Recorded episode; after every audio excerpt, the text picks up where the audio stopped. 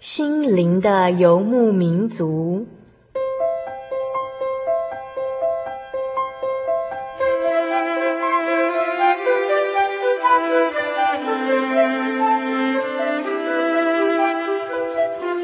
在这个谁都不管谁的后现代社会里，每个人的心灵都是游牧民族。成长的过程就是寻找的过程。每一颗漂泊的心灵，其实都在寻找生命的绿洲。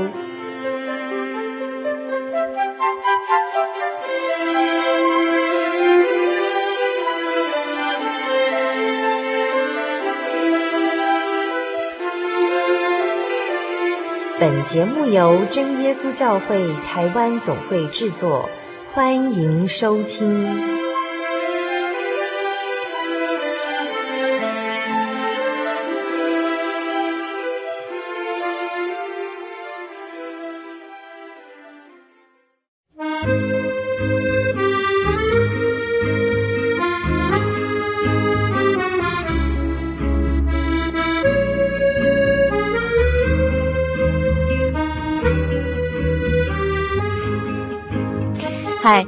心灵的游牧民族，在空中朋友们，大家好，我是主凡。节目的一开始，主凡先跟听众朋友分享一个小故事。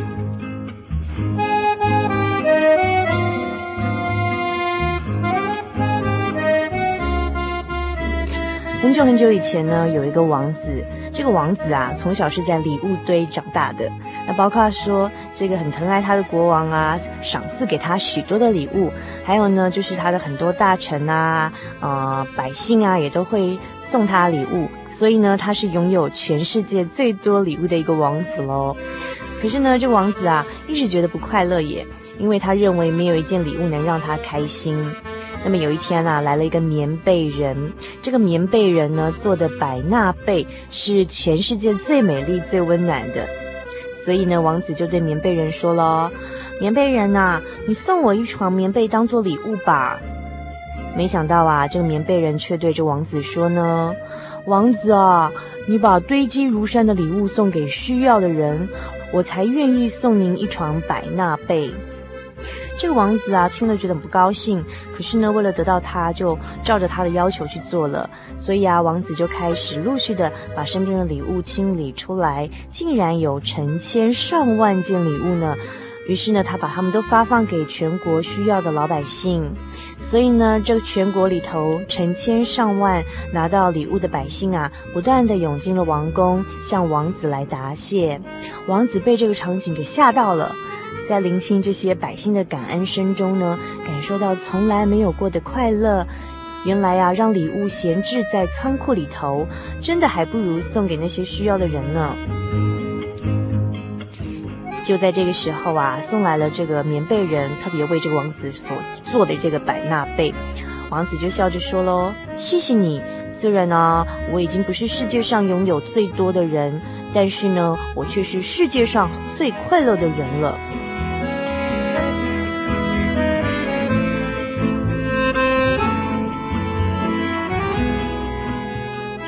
其实啊，我们每个人都像故事中的王子一样，领受了许多天赋国王的礼物，或是很多别人给的礼物。有的人懂得感恩，并且将他们领收到的一些礼物呢，再转化送给更多其他需要的人，并且在这个同时呢，传递了温暖与爱。但是呢，有更多的人却看不见自己所领受到的礼物啦，或者无法以现有的为满足，所以啊，有时候会觉得我们自己不够快乐。所以呢，我们心灵的游牧民族节目在这个月的节目当中，将以“爱的传播者”这个主题和大家来分享，希望和大家一起来培养利他的情怀。个人不要只顾自己的事，偶尔也顾念一下他人的需要嘛。爱并不是只求自己的益处而见不得别人好，而是呢，也求他人的益处。让我们做个爱的传播者，让世界更美好。稍后，在小人物的悲喜这个单元里头，我们要采访到的一位王子呢，就是一个领受到国王啦，或者是其他许多的人给的礼物之后，能够感恩知足，甚至懂得先回馈、先报恩，将所领到的这些爱的礼物再传递出去。他是嘉义大学音乐系前系主任萧义灿教授。在他五十岁出头、事业最巅峰的时候呢，他居然选择退休了。放弃优渥的薪水跟头衔，他希望在他人生的后半段从事些什么事情，来让世界更美好呢？请您千万不要错过稍后精彩的节目内容。我们先来听一首音乐，《我的家》。这首诗歌来自我们心灵的游牧民族最新创作诗歌专辑《美好之日》，是主凡也很喜欢的一首诗歌哦。让我们一起来欣赏这首《我的家》。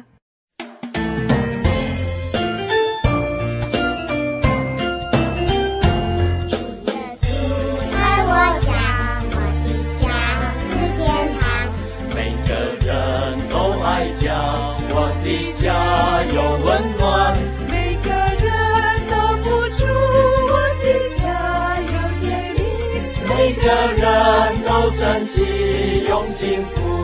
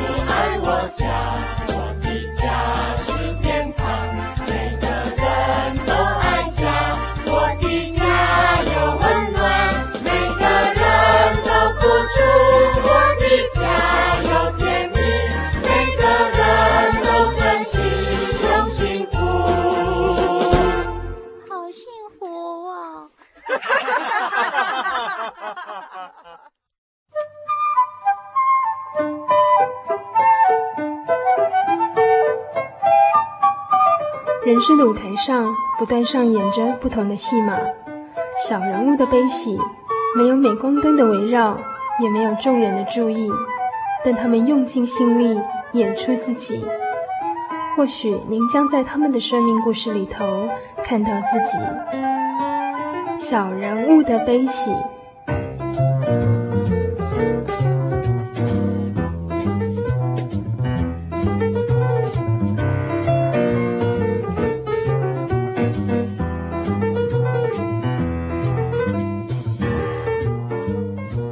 位心灵的游牧民族，在空中朋友，大家好，我是主凡。我们现在进行的单元是小人物的悲喜。今天在小人物的悲喜这个单元里头，我们邀请到的是心灵的游牧民族背后的好朋友肖逸灿肖老师到我们节目当中来。我们先请肖老师跟听众朋友们打声招呼。各位听众朋友，大家好，主凡你好。很高兴到这个节目来。嗯嗯嗯，好，那非常谢谢呃肖老师哦，今天播控到我们节目当中来。那啊、呃，萧老师其实他是在我们心里的牧民族这个背后的一个很好的朋友，因为他常常经过我们单位的时候，都会跟我们呃打打招呼，然后给我们加加油、打打气这样子。然后非常谢谢他今天愿意播控上我们节目，跟我们分享他自己生命中的一段呃经历，包括求学跟工作的过程。那我简单介绍一下肖老师的背景。呃，他在呃一年半五十一。一岁啊、呃、那年退休之前呢，曾经担任的是呃国立嘉义大学的音乐系系主任，也就是呃前身是国立嘉义师院，对不对，肖老师？对对对，而且更早是省立嘉义师专。嘉义师专，对、嗯哼哼。好，那、哦、我们当然很好奇啊，为什么呃肖老师在五十一岁这种事业的高峰，又担任到这个系主任哦，算是一个哎，好像五十一岁还还算年轻啊，又是事业的最巅峰的时间哦，为什么会这个选择退休啊？那是不是现在所从事的事业是更有价值的一个事业？那今天肖老师到我们节目当中来，稍微跟我们分享。但是我们首先要回溯一下，就是肖老师的背景哦，就是我们知道肖老师学音乐嘛，然后在师大音乐系毕业的。那呃，我们好像印象中就是学音乐的都是来自于有钱的家庭啊，才能让这个小朋友学音乐，尤其是在肖老师那个年代，对不对？对。肖老师是来自一个富有的家庭在陪您学音乐的吗？其实呃，我的。小学到中学是在民国四十年代、五十年代，那时候的台湾普遍都没有钢琴，啊、呃，大街小巷如果有一台钢琴，那一定是属于贵族。那如果要学钢琴，那是很难得听到，所以我们那时候是属于一个非常啊、呃、中下或者所谓的清寒的家庭。清寒到哈是家庭哦，对，清寒到我从。开始念国小到中学，这么十二年的教育里头，我经常缴学费都缴不起，嗯，所以连那几十块都缴不起，所以清寒 言之不会太呃言之不当了哈。那么我是学音乐的背景是，当我在十岁的时候，因为哥哥介绍到教会，那开开始就对教会老师在教那个讲故事啊，教唱歌，就觉得。很吸引我，那后来到了初中以后，就开始参加教会的合唱团，也经常跟着教会到处跑啊，到乡下去呃唱歌给人家听，就是所谓的诗歌音乐会啊，诗歌布道啊。那这样跑了七八年下来，就觉得音乐很好，所以后来才会走上这一条路。那我还记得以前我在念。呃，国立师范大学四年级的时候，那时候有一个音乐教育的老师叫范简明老师，他曾经说，呃，他在台湾的音乐教育的呃学习的背景大概分三类，一类是从家庭啊优比较忧郁的优渥的环境都是父母栽培的，那第二种是参加学校的社团，像合唱团啊、乐队啊，嗯，第三种就是从直接从教会参加。教会的合唱团诗班来的，嗯，而这三种当中，又以教会学习的孩子最快乐，嗯哼哼哼，因为都没有压力，嗯哼哼，家庭栽培是父母会要求，老师会要求，所以有很有压力。学校参加社团有比赛的压力，嗯，但是教会的合唱团是最没有压力的。嗯，所以这个肖老师是从小在教会里面培养对音乐的喜好，但是既然是来自一个清寒的家庭，家里又没有钢琴，想必就是应该是没有受过正规的那种音乐的训练。那到一个想梦想要考这个师大音乐系啊，走这个音乐这条路，其实还是有一段很大的差距耶。对对对对，对呵呵，那时候呃。因为在初中参加合唱团，所以那时候刚好有所谓的呃声乐比赛，啊又分男生女生，啊老师常常呃参加呃上音乐课或参加合唱团要一个一个去考试，啊听到我的声音，他就发现这个呃那时候叫说笑话说叫老公啊虾就呃。老气横秋的声音，然后他就把我抓去参加比赛啊！因为在教会常年的参加唱歌的这种环境跟经验，后来就声音就变成比较老气，比较早熟。所以从初一开始到高三，几乎每年参加比赛都是常胜军，因为比赛了也没有几个人，所以经常拿第一名回来，所以就自己好喜欢那个音乐。可是。我一直到高三的时候，我跟我的老师，那时候老师叫做詹兴东老师，是省立嘉义中学的音乐老师。嗯、我跟他讲说，我想考音乐系，然后他就严格跟我这个警告说，你去考试一定会呃名落孙山，落榜。我说不相信。呃，那那时候那个老师也很体贴我啊、呃，也很爱才，就让我到他的那个家里去补习，免费参加什么乐理呀、啊，还有听音啊、视唱的上课，团体上课。嗯、那时候差不多十几个女生，只有我一个男生，真是万红丛中一点一点绿啊！结果唱唱唱，呃，上课到后来第一年考试就真的名落孙山。嗯哼，那后来第二年就想说，那至少我要。好好的去补习呀，可是真的家里没有钱呢、啊。嗯、那我就想说，那时候有一个比较没有名气的老师在教声乐，呃，学费是两百块。那我就去问，既然可以送报纸，一个月可以领到两百块。嗯、那是在民国五十九年的时候，嗯、所以我就赶快去呃报名去送报纸，就送还没有到一个月。我的哥哥，我的一个三哥，在台北啊、呃，他从退役下来，他就这个在工学社在当 sales，在卖钢琴。嗯，因为他是外地人，他也没家可以住，他就住在公司。嗯哼，啊，结果就因为这样，他就管公司，就很多的钢琴，他就很高兴，他说：“哎，小弟，小弟，你要学音钢琴，学音乐就到台北来。”就这样。有免费的钢琴可以弹，对对对对，每天从九点晚上九点到十二点或十二点半，真的每天免费去学钢琴，嗯、而且那时候他也，呃，真的很体贴这个弟弟，他从他的薪水里头，他那时候才一个月领两千块薪水，他就很辛苦的拿学费让我去学钢琴。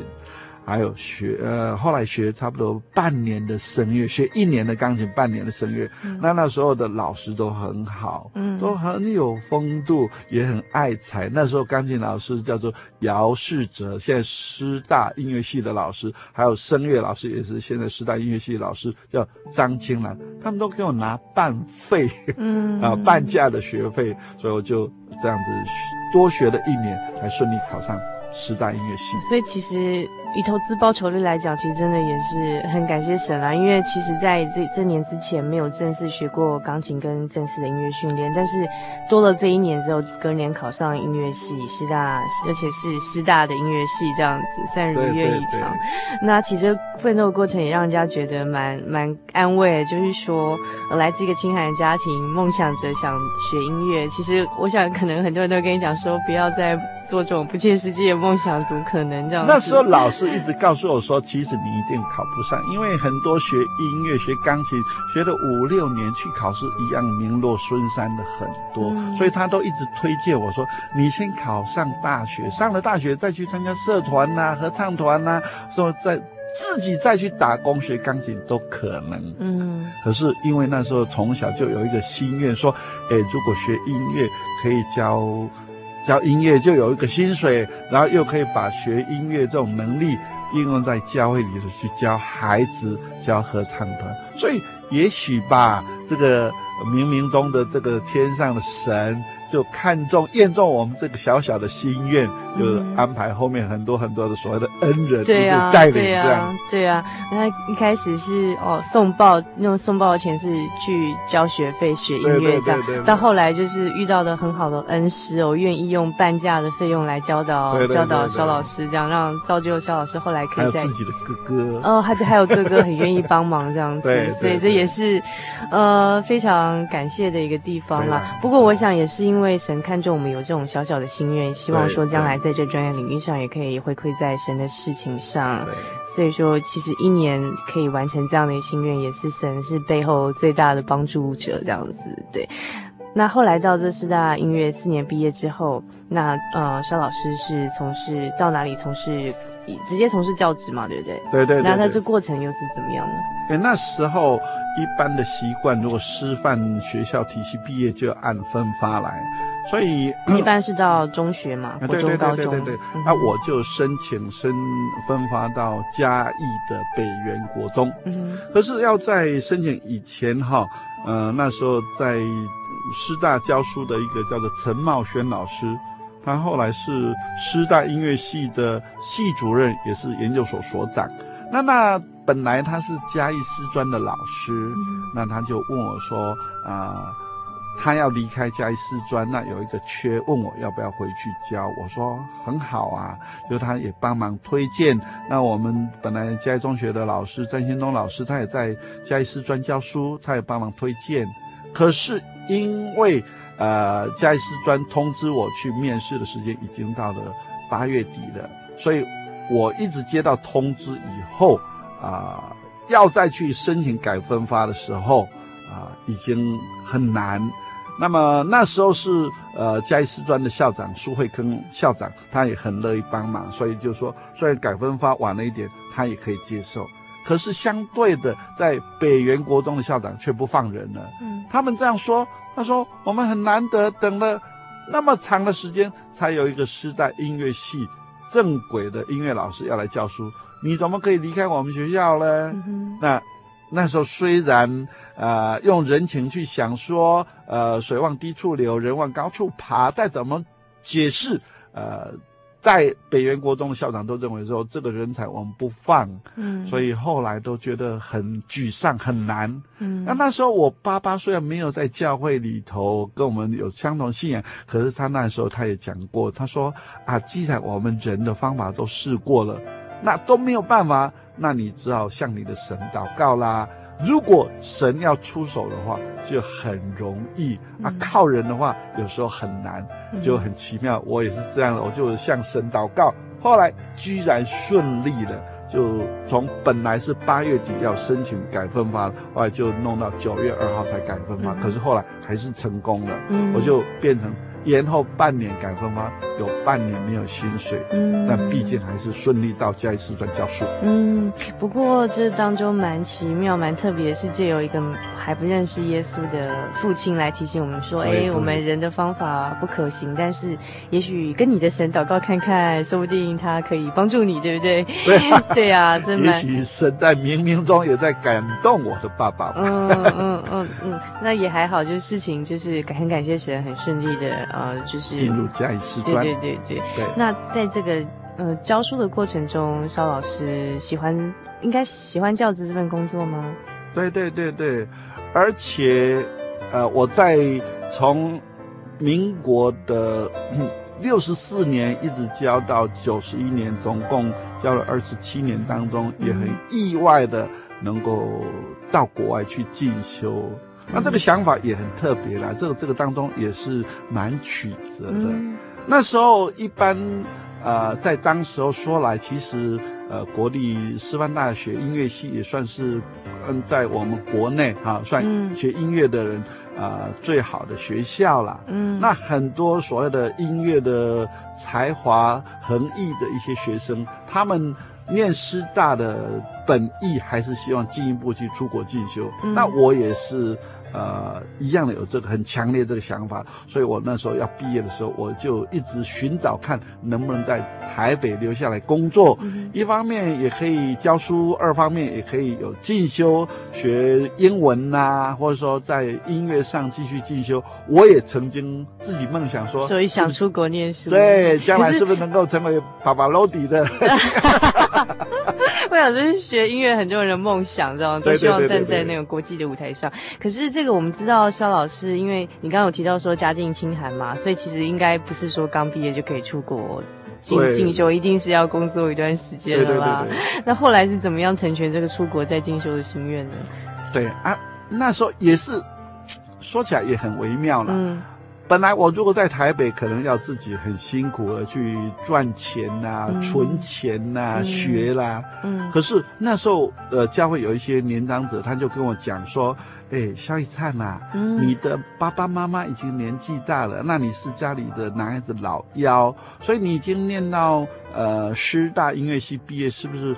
呃，可以回家帮忙照顾自己的爸爸妈妈，嗯，而不要说跟人家一般就留在台北进修，嗯、要不然爸爸妈妈谁照顾？嗯，那另外他们有一个建议说，其实一般在南部的教会，年轻人从北部念书回来的居少，嗯，大部分是留在都会区，嗯，所以教会里头其实也蛮需要一些年轻人从社会都会区回流，嗯，可是。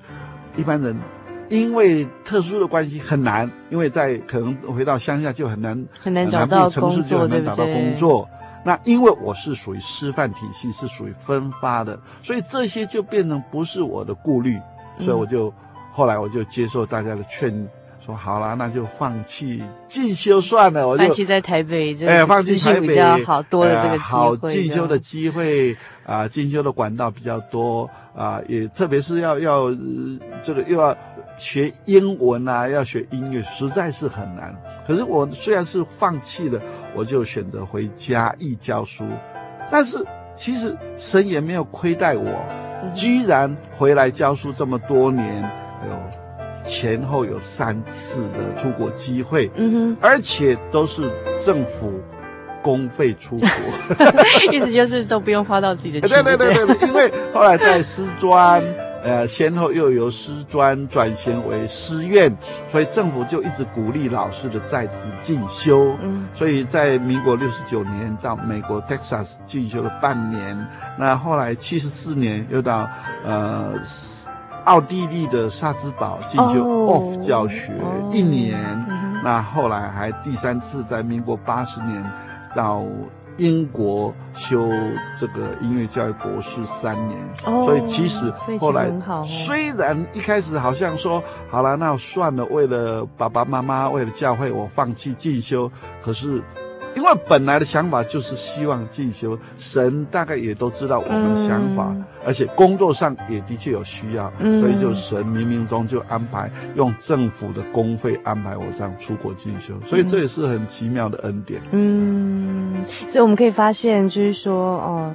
啊，因为肖肖老师从小在教会认识了主耶稣哈，那从小就来我们真耶稣教会嘛，对不对？哎，我是十岁开始到教会，到到真耶稣教会吗？对对对对对对。嗯、那其实我们发现说，哎，神就如圣经中所应许的，就是神是我们随时的帮助哦。我们这一生的脚步由他所定，这样，然后祈求他，他都其实会照他的意思帮我们成全。但是这当中还有一个很主动的因素，就是肖老师心心中存的是一个很好的动机。譬如说高中那个时候想要学音乐，是因为呃那时候觉得哎。从小在教会里面就是培养对音乐的喜好。那虽然说是一个穷人家的小孩，学音乐是一一种奢侈的梦想，但是呢，但是因为心中有个心愿，是希望将来在这个音乐的这专业上可以再回馈给神，专业侍奉上。所以其实神也眷顾这样一点小小的这种心愿，就是成全我们。可是后来在这个出国进修，像刚刚讲到说去过美国嘛，美国德州，然后去过奥地利，然后去过英国，哈，念博士这样这样的过程，其实看过蛮多不同地方。可是其实萧执事怎么样在这个呃工作跟那个家庭上都能够兼顾，因为好像觉得好像这好像蛮难兼顾。这过程中是怎么样把它安排到好这样子？其实哈，一辈子这样回想过来，呃，一步一步在走。不管是小时候学音乐，后来考音乐系。一直到找工作，甚至后来的进修，在这当中，其实有一个很关键的核心，就是说，我们心中所抱定的想法，都是为了一种知足啊，还有知恩报恩。嗯，所以知足就是说，其实我们有了很多，不一定啊，无限的追求。比方啊。你念了大学，你就想到说我要念研究所；嗯、你念了研究所，你就想要念博士；嗯、念了博士，就想要要娶娶漂亮太太，找好工作。那所有的把好的东西都往身上揽，收集好的东西。哎，这样其实这样会给自己很大的压力，或者说你不见得什么条件都一定配合得上。嗯、所以，当你有一些嗯获得的时候，你就宁可说好吧，那我暂时休息一下。我来回馈，嗯，我把我所学的来回馈，不管是对父母的回馈，嗯，或对教会的回馈，或者对学校、对呃学生的回馈，嗯，在工作上，哎，反而比较海阔天空，不要给自己太多压力，没有设限，就是我一定要达到人生的哪一种，就是一般人觉得众人以为美的，呃，才算是一个阶段性的努力目标。那刚刚提到说家庭或所谓的信仰对工作上到底有什么样的互相牵连牵绊？嗯、其实我也很感谢神呐、啊，神祝福给我的呃太太啊，其实她在这上面一直很支持我，嗯，包括我前两次出国，她都很全心全意的支持我，让我去念书，她就帮忙照顾小孩，嗯、所以在。整个我教书或是出国念书，他都当我最好的伴侣跟啊、呃、支持，不管是精神或实质生活上，他都非常支持我。哦。那还有就是说，信仰对我的工作也造成很大的助益，因为我常常会，诶，我常常觉得说，我们在教育里头学的是一个很快乐的学习，或者说像我。最少进来是因为老师对学生很好，嗯，所以我我也会试着说给自己一个镜子，说一个目标，说我也要像以前老师对我这样的心境，嗯，或者说以前学音乐老师对我很好，所以我后来对学生也变成说都不会太在意学生的成就，或者说他是不是一个乖乖牌的学生。嗯，比方说我们那在师专的时候有一个学生叫周志聪。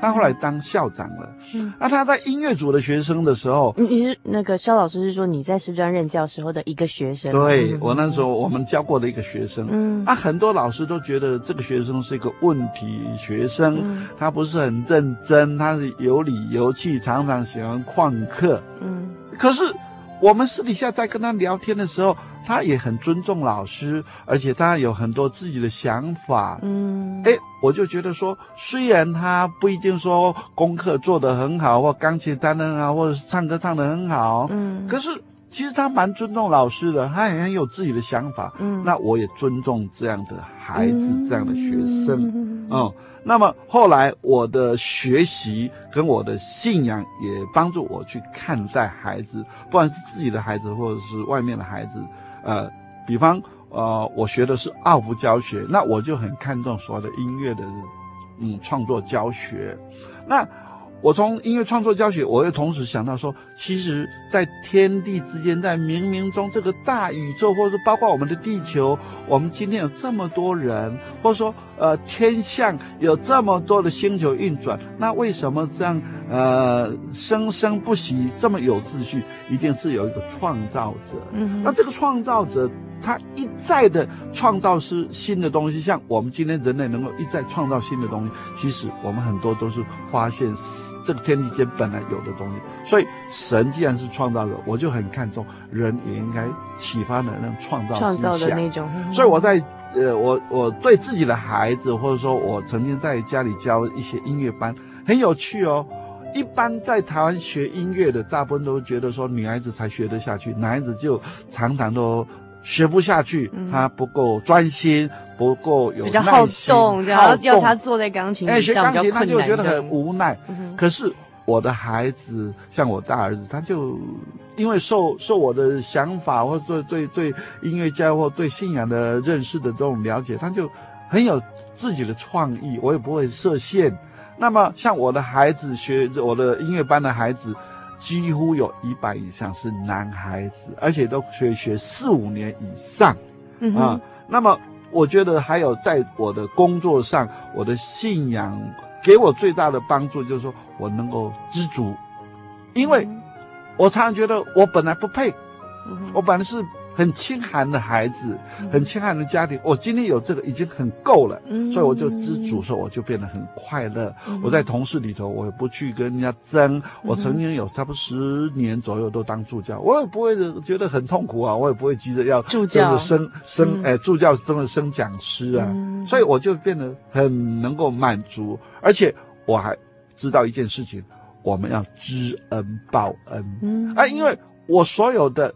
除了我的老师、我的哥哥帮助我这些以外，周遭的朋友帮助以外，其实还有很冥冥中的这种所谓的神，在这个一路来的带领保守。所以我常常会很想说，所学的怎么样报答神。嗯，所以这样就变得心里心境一直保持很快乐。嗯，哎，我觉得肖老师这一点倒是很难得，因为其实我觉得就是好像一个啊，圣经对我们一个基督徒的要求的一个精髓。其实肖老师都都能体会得到，然后可以让自己快乐过生活的，就是包括就是说知足，然后还有就是知恩报恩、感恩的心，这样变成说不止说，哎，我们譬如说像师大音乐系毕业不急着去进修，然后会想到先回馈家人，然后或者说在工作之余先回馈教会，然后之后就是因为这样知恩报恩的这种这样一个小小的心意，这样，然后就觉得哎，好像神都会在适当时候给我们添添加，可能不是马上，可能是过了数年或者是十数年之后，哎，突然有个功，对对，不是马上给你好像糖果吃这样，而是说你他看中我们这样，哎，可以这样持续都知足这样，然后就让我们哎，我们小时候的梦想是想学音乐，或是稍微大一点的梦想是想出国进修，后来都成全。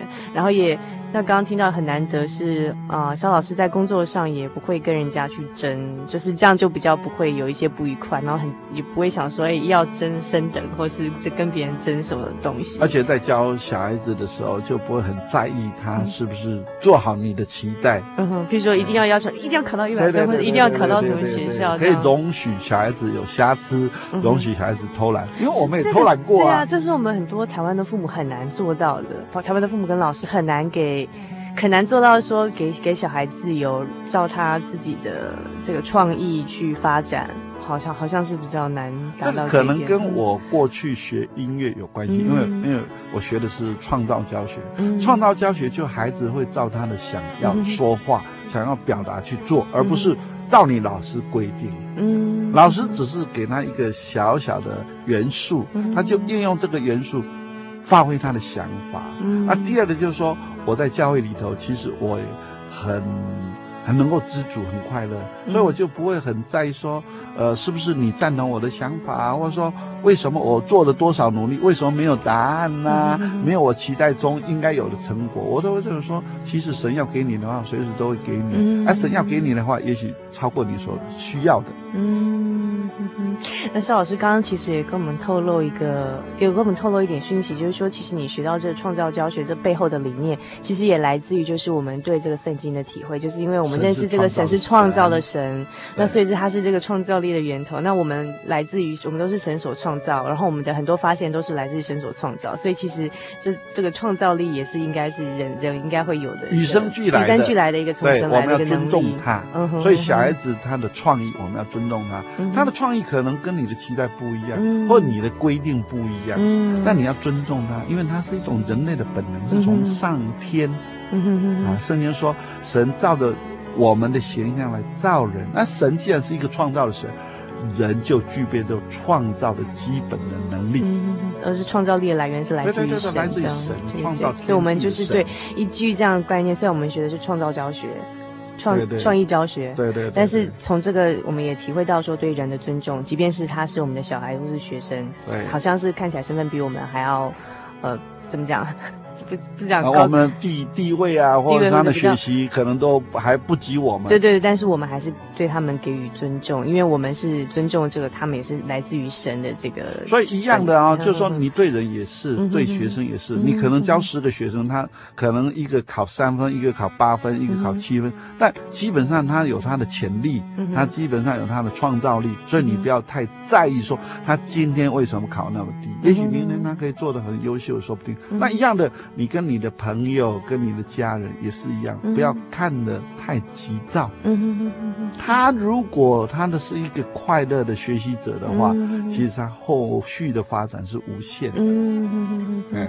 哦，我们很高兴今天在肖老师身上学到很多，而这么多，譬如说包括说啊，知足跟感恩的心，还有回报的心，还有就是说，嗯，对别人的尊重，尤其是对自己的孩子或是学生的创造力的尊重，还有对人彼此的尊重，这种，哦，其实萧老师。都来自于这个我们这个基督徒从圣经还有信仰里面的体会，创造的对创造的神，对 对，神都创造了人，每个人都不一样，所以你就不要用同样的标准去要求每一个人。那其实这样听起来，我觉得肖老师应该是在教职上也是非常可以知足快乐的人，因为我觉得你一定是一个快乐的好老师。虽然我没有当过你学生，因为觉得呃，像你刚刚提到，所以好像一个别人看起来有点另类的学生，但是肖老师都尊重他，觉得诶，他有自己的想法，蛮好的，这样。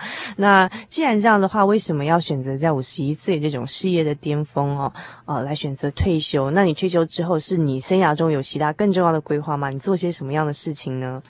其实选择退休，呃，也许很多人会觉得说是一种倦怠啦，或者说对对，一般人退休都是碰到瓶颈了，嗯、说好吧，那我就换个跑道。嗯嗯。但是对刚我所说的，我我很尊重每个创意，嗯、每个人的不同。嗯。那么，既然是这样。其实，在我的教学，这特别是从民国七十五年回来开始从事创造性的音乐教学法以来，我就每天的教学几乎都是很快乐。嗯哼，我我的学生，我都觉得他们有无限的创意、无限的发展空间，而且他们也都上起课来都很快乐。所以，在我的生命里头，在我的教学生涯里头。我还没有那种倦怠感，嗯，所以并不是因为就是工作倦怠选择退休，都不是，不是，那是为了什么决定要退休呢？相对的是，因为我很珍惜啊，上苍给我这个机会，还有我能够了解说人的创意的重要宝贵。嗯哼，那我已经教了二十七年，特别是说民国七十五年到这个九十年，我已经教了十五年、十六年的创意教学。那我另外发现，那我一直很努力的在做这样的音乐教学。我发现两个盲点。第一个盲点就是说，哎，他们学了音乐或者他们在学校学的知识以后，我发现他们第一个不是很快乐，第二个就他能够应用的空间不大，因为他们出去到学校还是很多的束缚。嗯，啊，第二个就是说我发现我所喜欢的。特别是教会，做影响最深的所有的信仰，我将我所学习来应用在教会，服侍在教，用这种创意性的教学来引导他们的机会空间不大，嗯，所以我变成在我的感觉一直在教学校的孩子，他们并没有期望中的生命改变的快乐，嗯，他们只是在知识上多制造了一些音乐创作的东西，但是在生活上他们没有。真正的快乐满足，那相对的，在教会里头，我所看重、我所依赖的，但是我却帮忙不大，所以我后来选择说，我如果换一个跑道，比较多的时间来自由选择的话，可能会好一点，才我才选择这样的，在生命里头，到了五十岁，其实应该是生命的 中年才刚开始，但我发现，当我体力还好。我能够到处跑，我能够为教会的孩子牺牲一点的话，哎，我正是时候。也许等到我六十岁，大概耳朵啦、脚啦、体力都不行了，所以我还是选择提早来转换跑道。嗯，哎，可是肖老师没有说，那你选择转换跑道是要从事什么样的事情？我在选择转化跑道的时候，我就常常在想，其实哈，在申请的时候，很多同事就曾经问我了，嗯，他说：“哎，肖老师啊，听说你申请退休？”我说：“对呀。”他说：“哦，那你是不是要准备到哪个学校去教书啊？” 想说是不是到更好的学校呢？对，因为很多的同事都是因为具备了申请退休的条件以后就。在公立学校申请退休，再另外进入第二个私立学校，再转任教职，嗯，去从事生涯的呃第二个所谓的生涯规划。嗯、那严格说来，他是赚两份薪水哦。哎，那很多人觉得这也没有什么不好，你去教不同的学生，做不同的奉献。嗯哼。那我倒是觉得，其实对我来讲，啊、呃，如果以我的薪水，对我这样。呃，心中没有什么大大目标，也没有什么大志向的。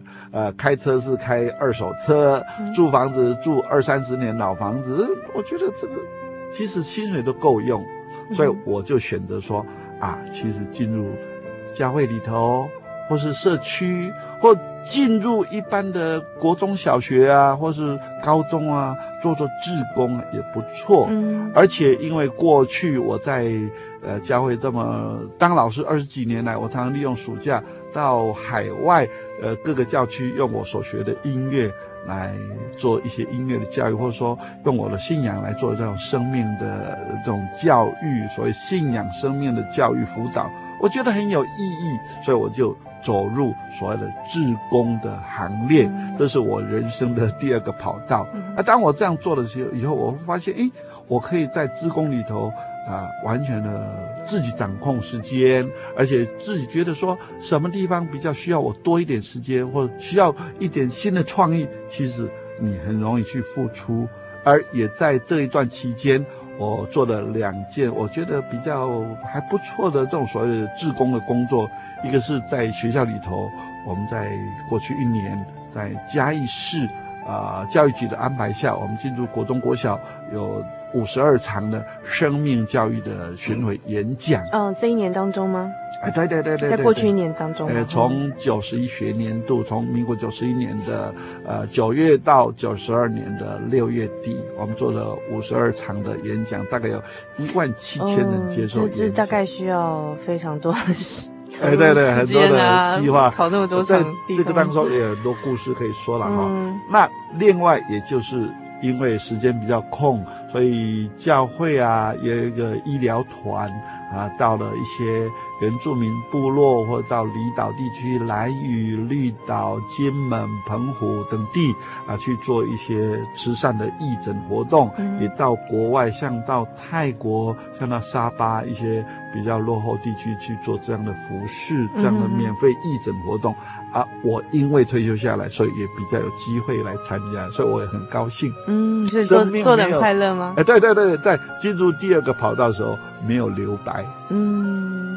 所以我们觉得，其实在，在这社会上，我们觉得很高兴可以听到像呃肖老师这样子的，就是人生价值观的选择，就跟一个生命的优先顺序哦。这样其实不然，我们一般人就是其实会比较是利自己的。比如说，哎，到了五十一岁，你就算可以办退休，那如果一般其他人可能会选择到第二间学校领两份薪水嘛，对不对？但是肖老师的观念就是，就像我们讲，从信仰里面从小，然后到从青壮年期的观念，一直就是知足、感恩跟报恩。所以现在五十一岁之后，那肖老师。觉得哎，小孩子也教养已经到长大可以成人了，那自己就是生活上够用就好。那我们把剩下这五十一岁之后还有体力的时间，我们去做回馈的动作，不只是回馈这个社会上需要帮助的人，还有回馈这个教教会，还有我们信仰跟回馈给我们的神。我们到世界各地去做这个。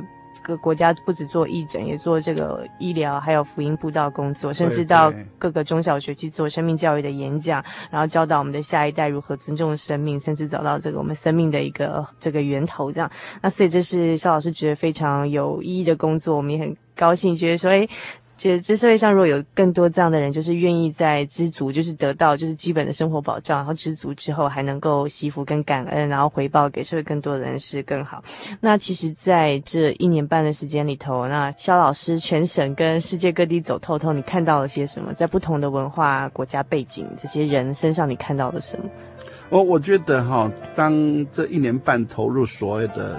志工行列或者投入这个生命教育的工作的时候，嗯、我发现其实一个人的生命的教育、生命价值的自我肯定，这需要教导。嗯，还有你自己的生命的满足是一件很重要的事情，嗯、很有意义的事情。可是，一般说来，我们社会并不是很满足。曾经有这样的调查说，啊、呃，台北市的国小。啊，去做这种调查，发现有差不多四分之一的国小孩子有自杀的倾向，嗯哼，这是让我们很惊讶的事情。嗯哼，那我在念书，我在英国念书的时候，就有朋友聊起，说其实。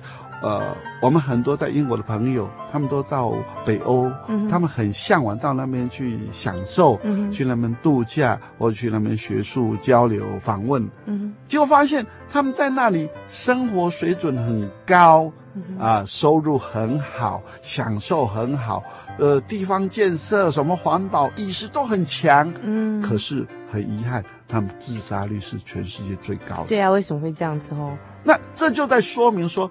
其实人的知识、人的经济在提升，但是人的生命的自我的认识、生命价值的界定，还有自我满足是相对的降低。嗯嗯嗯嗯嗯。啊，我最近在出去的时候，我从两个小小地方，我就觉得让我感触很深。一个是我到了沙巴呃的内陆地区，或者我到了呃。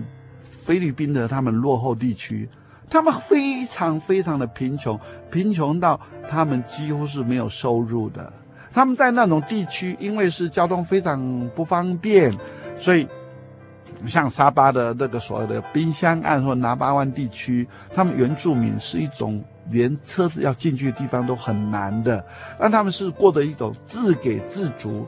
啊，取之于天啊！每天你到河里头捞鱼，到树下摘水果，到这个 草草皮上去摘野菜来吃的，自我供给的这种生活。嗯，刚刚讲这个是在菲律宾吗？沙巴，沙巴的内陆，内陆。那他们是没有任何收入的，可是就是他们传统的那种原始生活的。对对对对对对对，哎，几乎比我们想象说 第三世界的落后地区更没有收入，可是。他们却很珍惜他们的生命，他们仍然过得很快乐。嗯，那像我到了大陆以后，我们现在也知道大陆比我们的收入哈、哦、相对的低。他们一般现在在大陆，我所知道做工的啦，或者呃当老师，小学老师可能只有五百块、六百块的人民币。那这个五百块和台湾钱差不多是四倍，两千多块的台湾钱。可是他们的生活，生活的兢兢业业，生活的非常有朝气。嗯，你说生活的满意度跟生活的那种朝气，他满意度很高。那相对我们台湾现在一般的呃大学生出去，从以前的三万，现在降低到两万多。可是我们满意度偏低。嗯哼，所以这都说明了人的自我的满足。不是用钱，不是外在的这种物质的，也不是用教育去界定的，嗯，所以当中可能就缺乏一些生命的追求。其实就是刚刚讲说，为什么这个好像物质生活越越来越好，可是满意度却越低？譬如说，像北欧的人是那种物质生活最最满意的，然后生活最那种安逸的那种生活，但是却是那种自杀率最高。其实就像那个 Maslow 提到的那个需求金字塔，他晚早期提到的是，譬如说最底层人类的需求是。安全的需求啊，归属感啊，然后社交的需求啊，还有就是就自我实现的需求。可是他晚年提出来的是灵性需求，就像圣经里面提到，就是说神当初创造人的时候是就是吹一口气，人就变成有灵的活人嘛，就是那个灵。如果这灵性需求没办法满足，其实对生活的满意度还是一样是 会是很低的这样子。对对对，所以其实这也无形中在点出一个我们中国传统所说的啊，民以食为天，或我们传统里的啊，你讲。爸呗，见面第一句话就这么问。其实说来，这是人类最基本也是最简单的一种需求。而要达到这样需求不难。嗯哼。实在说，我们现在台湾人有哪个是真正的饿死的？不是，都是跳楼，都自杀。所以，其实这说明我们的教育似乎也应该谈谈生命的教育，或者说信仰的教育。嗯哼。如果这样的话。我们才可能可以改变我们下一代，否则的话，我我也很担心，如果真的这个所谓的小孩子的自杀倾向如果这样蔓延开来，嗯、那我想是一个未来的遗憾。嗯哼哼哼哼哼，那今天非常谢谢肖老师，我们希望以后还有机会请肖老师到我们节目当中来跟我们更多分享，就是呃退休之后到这这么多地方做这个志工的工作，在所见所闻跟当中体会到，譬如说告诉我们所谓不同地方人民的生活满意度，还有他们的这这对生活的那种对生命的看法价值都不太一样。那希望肖老师在以后还有机会上我们节目跟我们分享更多。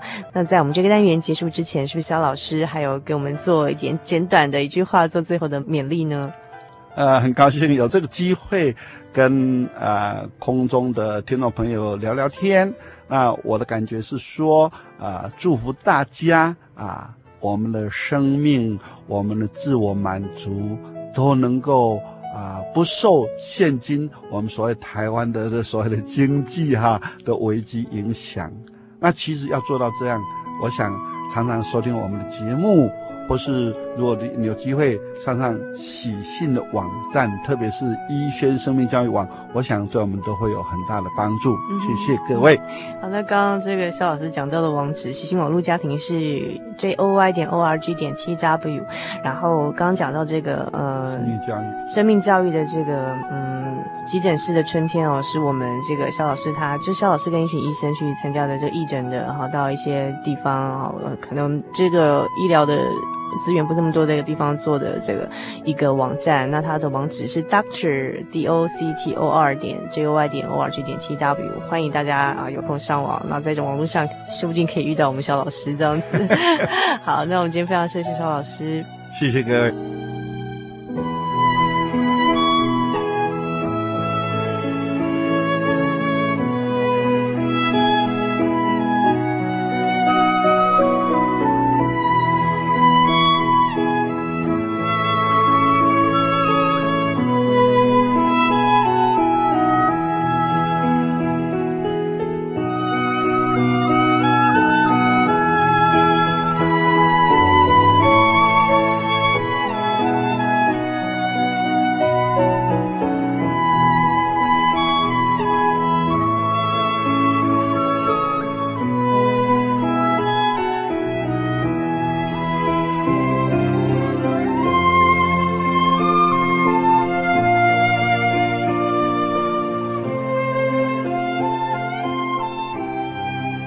在马太福音二十四章十二节里头，曾经记载了耶稣说过的一句话：“只因不法的事增多，许多人的爱心才渐渐冷淡了。”的确，这个社会上啊，让人家觉得坏人很多，好心没有好报，所以呢，大家都把温暖的心给隐藏了起来。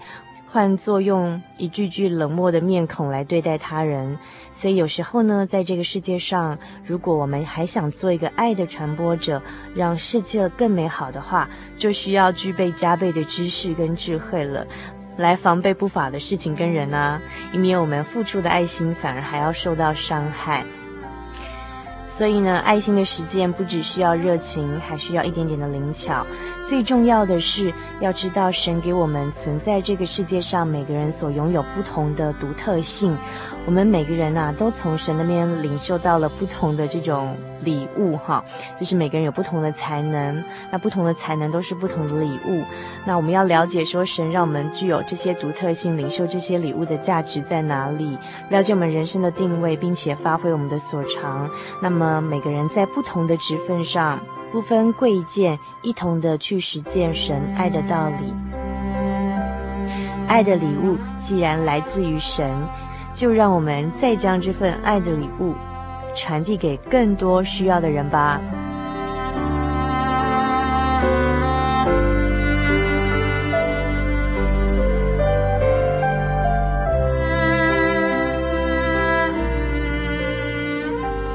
美好的时光总是过得特别的快。最后，主凡要和您共勉的圣经经节是《哥林多前书》。第十六章第十四节，凡你们所做的，都要凭爱心而做。祝福您今晚有个好梦，我们下个星期再见喽。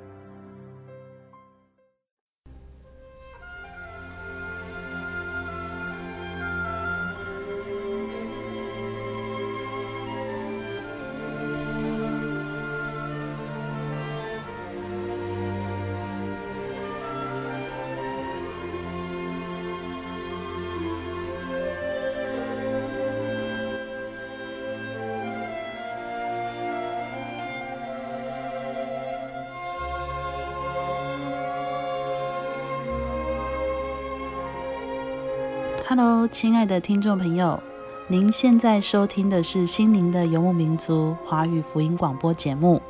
本节目由真耶稣教会制作。如果您对真耶稣教会想进一步了解，欢迎您来电与我们联系。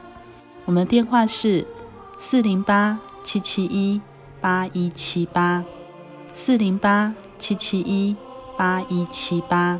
我们的网址是。Tjc 点 org，您可以来电询问教会地址及聚会时间。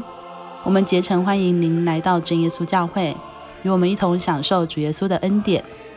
再次提醒您，我们的电话是四零八七七一八一七八。在这里也要再次邀请您继续收听《心灵的游牧民族》华语福音广播节目。我们期待与您空中再相会。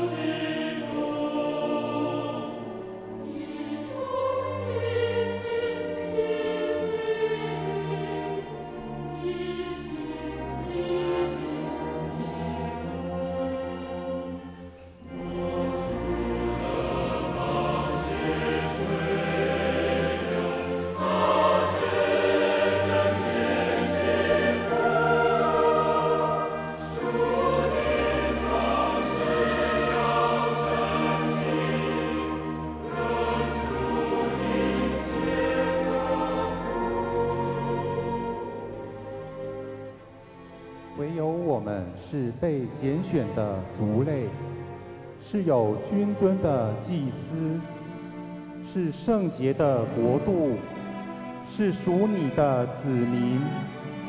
要叫我们宣扬那召我们出黑暗入奇妙光明者的美德。